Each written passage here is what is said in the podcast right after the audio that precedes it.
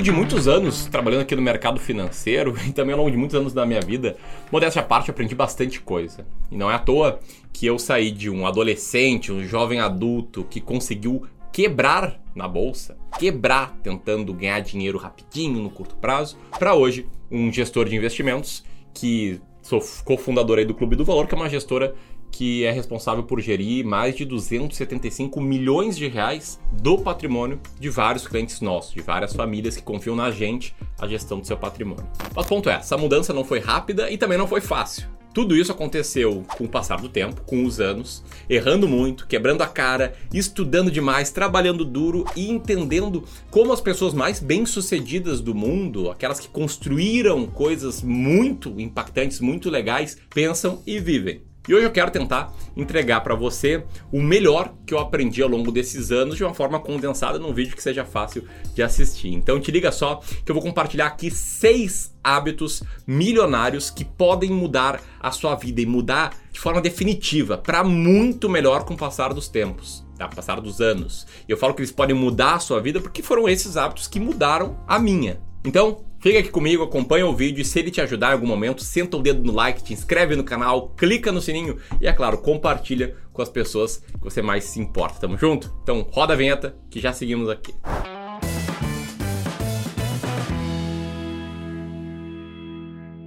Hábito número 1. Um, esquecer a ideia de ficar rico e focar em construir riqueza. Daí você pode pensar, que é isso? Não é a mesma coisa? Na minha opinião, não. E eu tô aqui para te falar a verdade, doa a quem doer. E a verdade é, você nunca vai ficar rico. Como assim, Ramiro? Então pra que esse vídeo? Pra que todos os seus conteúdos aqui? Eu me refiro à ideia de ficar rico como num passe de mágica, num evento, você passar a ter um patrimônio enorme. E todas as vezes que eu tentei ficar rico nesse sentido, eu quebrei a cara. Quando eu comecei a investir, logo nos primeiros anos, eu entrei numa bolha, bolha das ações da Parmalat. Ó, oh, e eu coloco isso aqui sempre para me lembrar que perdi muito dinheiro ali tentando multiplicar muito rápido meu patrimônio. Anos depois, eu juntei 20 mil reais com o dinheiro do meu pai, boa parte dele, para tentar ganhar dinheiro rápido fazendo day trade, comprando e vendendo ações no mesmo dia. Quebrei nessa experiência. E por muito tempo na minha vida eu sempre procurava esse evento que fosse me deixar muito rico.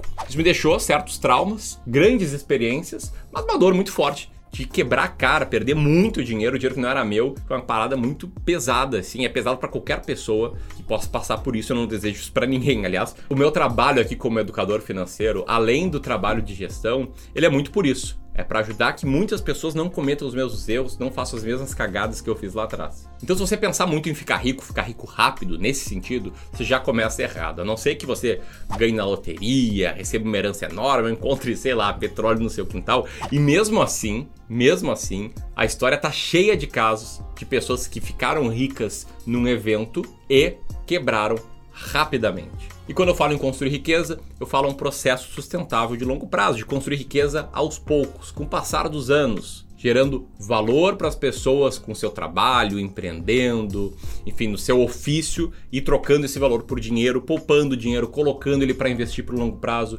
e esse tipo de coisa. Então, lembre-se, riqueza não é um evento, é um processo. Tamo junto? Agora fala aí, você já fez alguma burrada, alguma cagada tentando ficar rico rápido? Comenta aqui abaixo. Hábito 2. Ver o dinheiro como uma ferramenta e não como um fim em si mesmo. Se eu te falar agora que eu vou transferir 100 milhões para sua conta, você vai ficar muito feliz, né? Isso aí muda a sua vida. Em tese, muda a vida das próximas gerações da sua família. Mas se eu disser que você não pode usar esse dinheiro, não pode usar para nada, não pode gastar, não pode sacar, emprestar, investir, é só uma pilha de dinheiro ali intocável. Não preciso nem falar que é óbvio que nesse sentido ele não serve para nada. E o ponto é, eu vejo muitas pessoas querendo construir riqueza ou ficar rico, como eu acabei de falar, pelo fato de ter mais dinheiro e enxerga o dinheiro como um fim em si mesmo e não como uma ferramenta. E sua mentalidade tem que estar muito alinhada para enxergar o dinheiro como uma ferramenta. Uma ferramenta para quê? Para você usar com as coisas que você mais valoriza. Então, antes de tudo, você tem que entender por que o dinheiro importa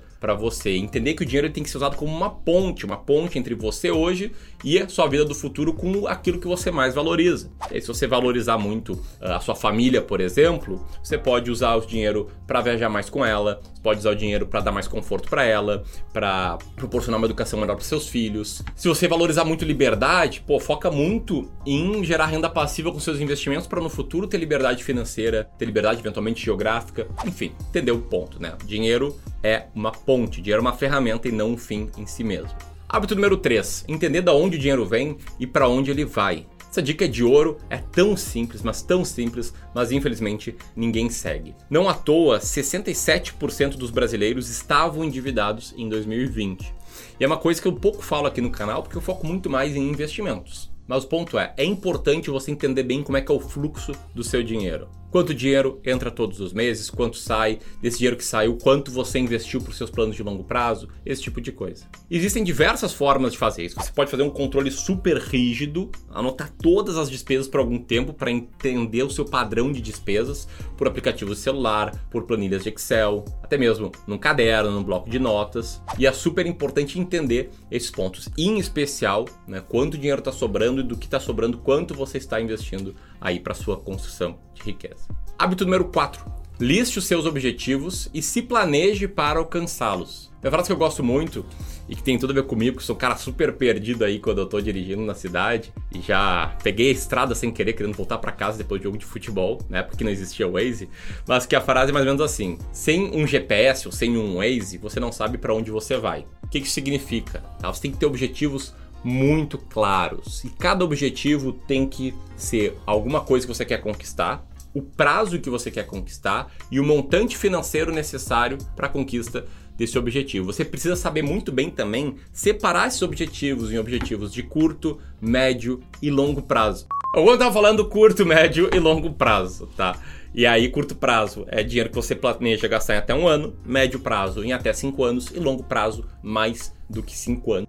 E mais importante do que ter os objetivos financeiros, porque todo mundo que eu falo tem. Ah, tem vários objetivos aqui, cara, é massa pra burro, tem os objetivos legais e tal. Eu falo, bah, que legal. Cadê teu plano financeiro? Cara, é, na verdade, é, não, tá aqui, ó, tá aqui meus objetivos. Qual o ponto? Mais importante, coloca eles no papel. Cara, tem um estudo muito legal feito pela em parceria da Harvard com a Dominican School of Business, que comprovou que as pessoas que colocam as metas e objetivos no papel, só o simples fato de escrever, conquistam esses objetivos com 42% mais de probabilidade do que as pessoas que não fazem isso e ficam só na mente. Eu deixei um spoiler aqui nesse vídeo inteiro aqui no nosso estúdio, que é esta paradinha aqui que eu até enquadrei, que é meu primeiro plano financeiro, né? Primeiro plano bem mais ou menos bem estruturado, do dia 27 de julho de 2015. Deixa eu ver se dá para ler aí, ó. Eu, Ramiro Gomes Ferreira, serei um grande referência na área de finanças pessoais investimentos. Em troca disso, vou estudar muito todos os dias para obter conhecimento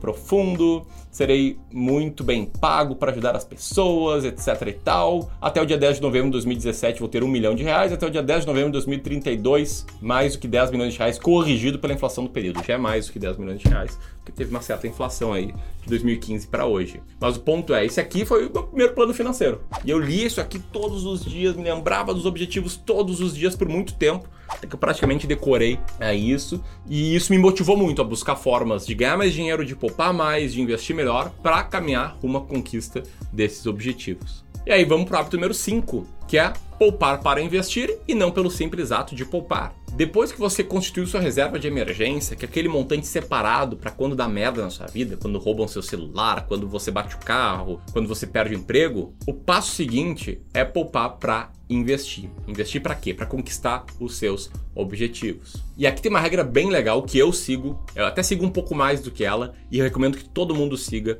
que se chama Pay Yourself First, ou num bom português, pague a si mesmo primeiro. O que essa regra fala? que você tem que destinar um percentual da sua renda para investir para o longo prazo imediatamente assim que essa renda entra. E eu oriento que esse percentual seja pelo menos 15%. E aí oscila, né? Dependendo da fase da sua vida, se está com gastos maiores, gastos menores, aumenta ou volta para os 15%.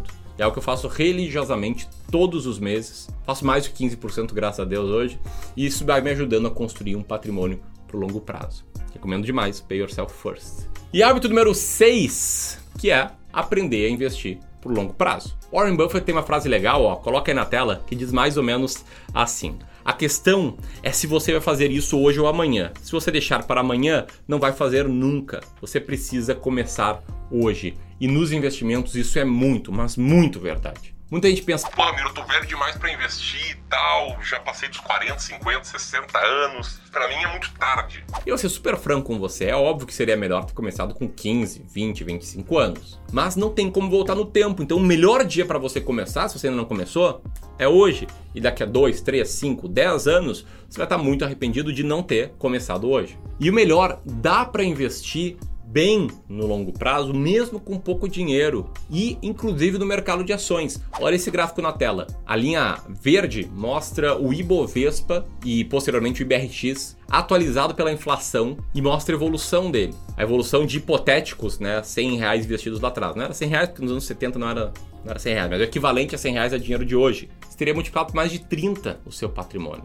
Em termos reais, acima da inflação. E outra, não precisa de muito dinheiro para investir assim. Tem uma estratégia de investimentos que eu desenvolvi chamada Estratégia Bull Bear, que se você tivesse começado investindo mil reais nela em 1996 e feito novos aportes de 100 reais por mês, corrigindo esses aportes pela inflação, você teria acumulado hoje mais de 600 mil reais. Exatamente, esse é o poder de investir bem pro longo prazo. Tem uma coisa muito legal sobre esse hábito de investir, é que amanhã, na terça-feira, vou dar um aulão aqui no YouTube falando sobre a minha estratégia de investimentos, que rendeu 12% ao ano acima da inflação no passado, que é justamente essa estratégia aqui, e como você pode seguir ela começando com 500 reais ou até um pouco menos, beleza? Participa, aperta aqui para participar, beleza? Ou no link aqui abaixo nos comentários.